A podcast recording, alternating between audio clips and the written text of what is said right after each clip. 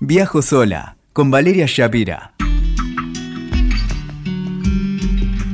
Hola, hola, bienvenidos a Viajo sola, muy bienvenidos. Estoy muy feliz de arrancar con este proyecto. Bienvenidos, otra vez te lo digo, bienvenidos a este podcast de viajes en el que te voy a contar y espero animarte, si aún no lo hiciste, a recorrer el mundo en tu propia y gratísima compañía. ¿Alguna vez te preguntaste de dónde viene la palabra viaje? El origen, la etimología del término viaje se encuentra en el catalán. Concretamente surge de la palabra viaje, creo que se pronuncia así, que a su vez procede del vocablo latino vía, que puede traducirse como camino. Voy a iniciar un nuevo camino, que en realidad tiene que ver con un viejo deseo, con un antiguo deseo.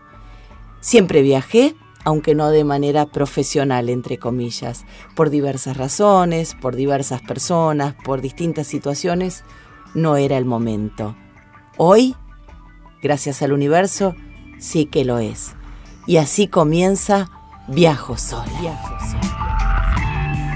Estoy en la grata compañía de la hacedora de Witoker, de Nati Carcaballo, que que nos va a presentar de alguna manera en este primer podcast y elegí, como decía su grata compañía, como parte de este camino para poder contarte de qué se va a tratar este momento de a dos, de a tres, de a cuatro, de los que elijan escucharnos y que tiene que ver con la elección de un nuevo camino.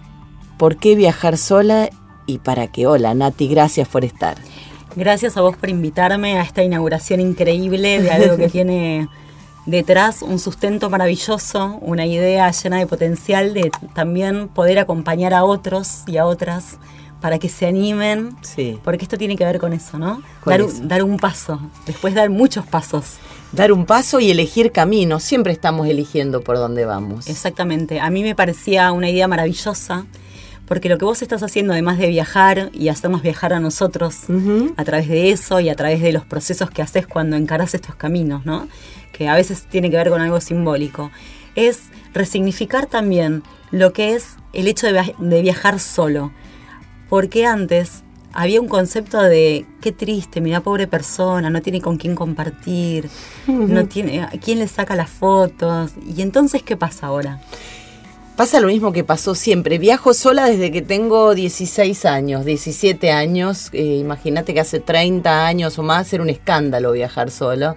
Eh, y siempre era pobrecita, no tiene quien la quiera, pobrecita no tiene quien la acompañe. Y siempre elegí viajar sola eh, como una elección de vida, más allá de que en algún momento viajé con un señor o alguna amiga o lo que fuere. La mayoría de mis viajes han sido solas porque creo que es un muy buen tiempo y un muy buen momento para elaborar determinados procesos. Eh, cuando viajamos llevamos a cuestas todo lo nuestro, lo bueno, lo malo, los dolores, las alegrías y lo importante es hacer un trabajo interno para que el equipaje sea metafóricamente hablando, por supuesto, cada vez más liviano. Y esa es como la esencia de este viaje sola.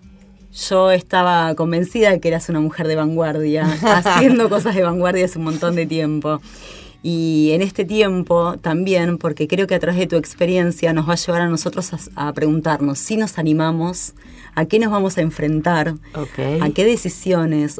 Y una muy interesante también es qué hacer con el tiempo, cómo organizarlo, si quiero de verdad vivir todas las experiencias, si voy a hacer la típica de turismo, me voy a sentar en la plaza de un lugar solo a mirar las nubes pasar y eso va a ser tan significativo como ir a conocer, no sé, el Coliseo. El Machu Picchu. claro.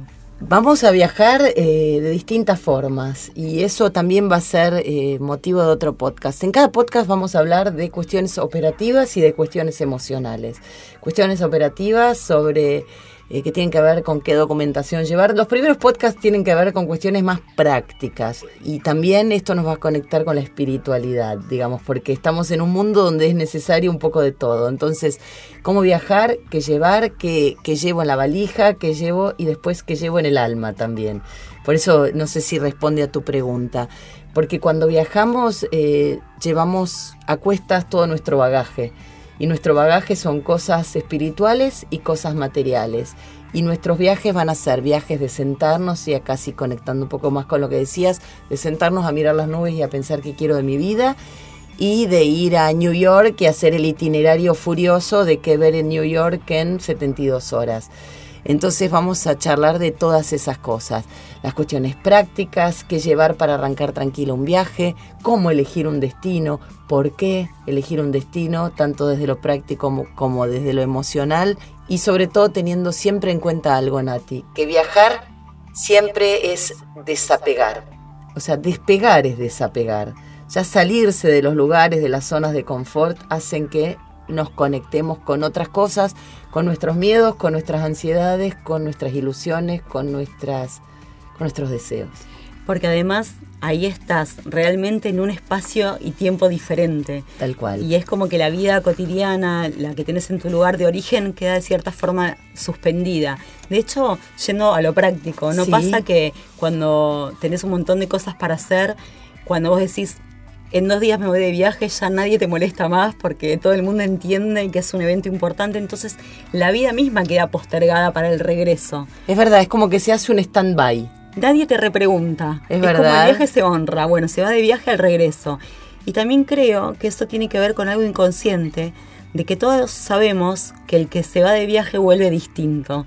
Entonces probablemente todo lo que iniciemos antes de ese viaje va a significar distinto en el regreso. es muy interesante tu mirada, no lo había pensado de esa forma. Se produce como un stand-by, aunque estemos hiperconectados, en el antes y en el después. Y en el ya volviste. Y en el ya volviste hay como una pregunta de cuánto te modificaste en ese viaje. Y también como una cierta admiración consciente o inconsciente del que se queda de, ay, cómo me gustaría ser como, como esta persona que viaja, que se va de la zona de confort. que se permite la libertad y tiene la osadía de hacerlo. Que se permite eso, la libertad de abrirse a nuevas experiencias, esta persona que se sale de la zona de confort, que no tiene miedo al que dirán, que se atreve a explorar nuevos caminos, eh, porque sí, hay viajes que son más eh, confortables en el sentido literal y metafórico, ¿no? Hay viajes que son Vamos a un resort una semana donde no puede pasar nada raro. En todos lados puede pasar algo raro, también en tu lugar. Lo importante es estar abierto a estas cosas que suceden y ver qué hacemos con ellas. Exactamente, me parece que tiene que ver con esta mm, posibilidad de hacerle frente a lo inesperado, porque aunque vos vayas con todo el armado el paquete. pasan cosas. Y entonces también eso te repregunta o, te enfrentas a ver si de verdad tenés los recursos para resolverlo. Claro. Y a veces el viaje tiene que ver más con eso, decir cómo solucioné algo, cómo redireccioné y demás que con solo el disfrute del paisaje concreto o una experiencia, sino con descubrir eso que uno tiene. Tal cual, y, y, tengamos en cuenta que estos son viajes voluntarios, ¿no? Cuando hablabas yo pensaba, y esto va a ser este motivo de un próximo podcast también, en los viajes que hicieron nuestros ancestros, en esos viajes que, que hizo mi bisabuela sin nada que comer, viniendo de Europa del Este en un barco, escapando de, y te lo cuento y se me pone la piel de gallina, escapando de un destino eh, inhabitable. A otro continente. A otro continente desconocido. Sin saber el idioma, que venían, cómo iba a ser su vida. Sin claro. Y, y, a veces nos pasa a nosotros en nuestra vida cotidiana que tenemos que hacer un cambio y le damos un montón de drama y sin embargo tenemos en nuestra genética ese saber heredado de nuestros ancestros que fueron a la incertidumbre pura, a una tierra desconocida y a crear una vida propia nueva. Después vamos a hablar de eso. También tengo viajes este, muy recientes que me han conectado con mis ancestros. Estuve hace muy poquito en Daugavpils, en el medio de Letonia, en el pueblo de mis bisabuelos. Y, para mí también los viajes son eso. Los viajes son emocionales, los viajes son, eh, los viajes son de turismo, los viajes son eh, de emociones y lo importante, Nati, es este, conectar con qué pretendemos de cada viaje. Porque como todo en la vida, las cosas tienen que tener un sentido. Entonces, ¿para qué vamos a Cancún? ¿Qué queremos de Cancún? y a veces ni siquiera lo sabes, porque yo creo que hay lugares que te llaman en determinado momento. Algún día te voy a contar, me pasó con India. Un día me paré y dije, quiero ir desde los 12 años, ¿por qué todavía esto no sucedió? Y fui. Claro. y todo lo que yo creía que iba a suceder no sucedió. Y sucedieron otras cosas. Otras cosas espectaculares, pero eso también fue animarse, a ir a decir, este lugar me está llamando, no sé por qué. Y ahí también hay una cosa como energética que todo se empieza a facilitar cuando Sí. uno tiene que ir a ese destino.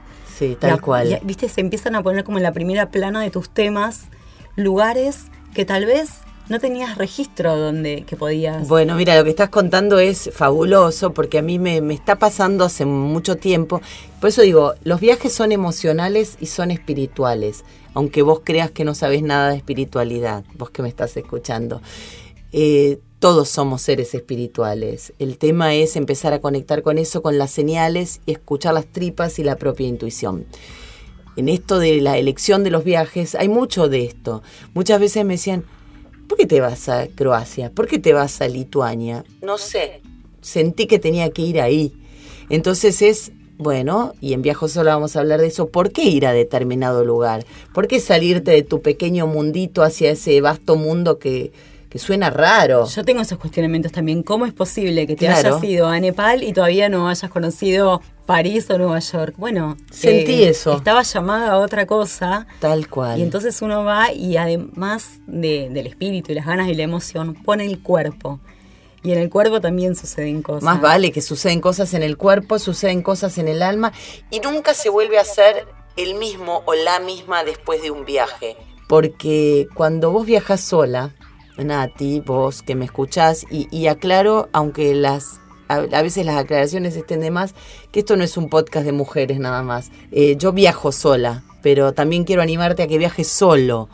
Eh, así que bienvenido a esta experiencia, bienvenido a la libertad que te da viajar solo, porque cuando vos viajas sola o solo, te empezás a, em- eh, a esta palabrita tan de moda, a empoderar, a ganar confianza, a sentir que vos podés. Le sacudís la túnica a tus fantasmas. Y cuando vos llegás a tu destino, en realidad todos somos pasajeros en tránsito. En tu ciudad también. Y además hay algo muy importante que es el regreso. Sí. A mí me gusta hacer siempre este chiste de llegué de cuerpo, Claro. pero no llegué de alma. Tal cual. Porque a veces es como tener que reencajarte de nuevo en volver a organizar la vida cotidiana cuando volvés. Con, Tal ¿viste? cual. Necesitas un tiempo, pero no solo para lavar la ropa, es casi No es solo del, no es solo el jet lag y No, la no, de. no. Vos fíjate que eh, cuando vos te vas de viaje, sobre todo te vas al exterior o acá, países limítrofes, hay hasta cambios horarios, en los usos horarios. O sea, todo está modificado. No somos este cuerpo físico, somos un cuerpo emocional, somos un cuerpo energético, tenemos un cuerpo astral, tenemos, no importa. Bueno, estas son cuestiones más espirituales. Lo que quiero decir que cuando vos viajás, todos esos cuerpos se mueven. Y cuando uno se mueve, se mueven cosas. Entonces, cualquier viaje que decidas emprender es un viaje que va a mover muchas cosas en tu vida y tu vida no va a ser nunca la misma. Tu pequeño mundito no va a ser nunca el mismo, tu zona tampoco va a ser la misma y vas a atreverte a, mm, abrirte a nuevas experiencias, que es lo que pasa cuando uno viaja solo. Uno conoce gente que no conocería si está con su novio, con su amiga, con su compañero de trabajo. Uno prueba cosas y situaciones que de otro modo no probaría y si no se atreve, el viaje hace que te atrevas. Antes de cerrar este primer podcast, ¿Sí? sí me gustaría charlar con vos sobre estos prejuicios que tenemos. Sobre viajar, si es difícil, si necesitamos de verdad un montón de dinero, si hay otras formas de viajar. Todo esto que vos planificaste para armar estos nuevos contenidos. ¿Es así? ¿Qué hay de esas creencias que tenemos instaladas probablemente de nuestros ancestros? Que viajar era muy caro, eh, había que solo form. Ahora hay nuevas fo- coach surfing, Tal cual. eh, intercambios. Eh, no solo de nuestros ancestros, sino de nuestros prejuicios. O sea, ya la sola idea de una mujer viajando sola remite en un montón de personas este, a pobre mina no tiene una pareja. Quizás tengas una pareja y viajes sola igual, eh, no tiene nada que ver, tiene que ver con las propias búsquedas. Vamos a derribar mitos. Dicen que viajar sola es más caro. Sí, claro, una habitación single suele estar a los niveles de una habitación doble, pero viajando sola puedes ahorrar en un montón de otras cosas. Vos hablabas del couchsurfing, por ejemplo, que significa esto de buscar un sofá o compartir una modalidad en la que no hay dinero de por medio, sino que el espíritu es ayudar al viajero y facilitarle un lugar donde dormir. Hay intercambios de casas, eh, hay millones de formas de viajar, hay hoteles de cinco estrellas y hay hostels también cada uno viaja como puede o como le gusta y eso también es parte de la búsqueda. Una de las concepciones y creencias más habituales es que es muy riesgoso que una mujer viaje sola. Es cierto, una mujer puede correr más riesgos que un hombre viajando solo, pero también hay un montón de aprendizajes que tienen que ver con esto, cómo cuidarte, cómo poner límites Ujú. O sea, muchas cuestiones que uno le cuesta aprender en el cotidiano las aprende en los viajes, cómo ponerle límites al otro, cómo no dejar que invadan tu espacio personal y también eh, aprender ciertas cuestiones que tienen que ver con la seguridad. Vos en Argentina no caminarías sola a las 4 de la mañana por la calle, bueno, pues ¿por qué vas a hacerlo en el exterior, no? Tuve una experiencia de eso que en otro momento te cuento en Frankfurt. Yo estaba sola Claro. y volví a las 7 de la tarde al hotel y le dije al conserje, no, regresé porque bueno, estoy sola, no quería tomar riesgo. Y me miró como diciendo, Acá no hay riesgo. "¿Qué sea, no sé de qué me estás hablando. O sea, Claro. claro, era, realmente era Frankfurt.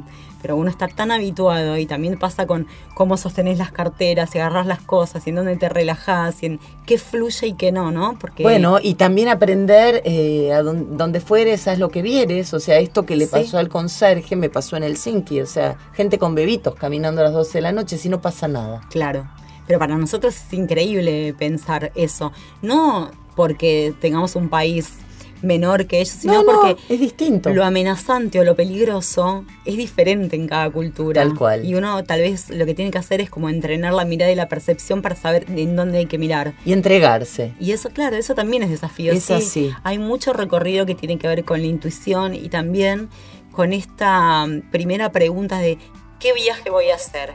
¿Voy a hacer un viaje acomodado a mi interés y a mi búsqueda o voy a hacer lo que Lo que hay que hacer. Me pasó un montón. No, no podés ir a Roma sin entrar al Coliseo. Yo no, quiero ir al Claro. Coliseo. ¿Quién dijo que hay que ir? Bueno, eso a, uno, eso a uno le va pasando. Yo viajaba por Europa a los veintipico, iba al Museo Británico, al Museo no sé cuánto.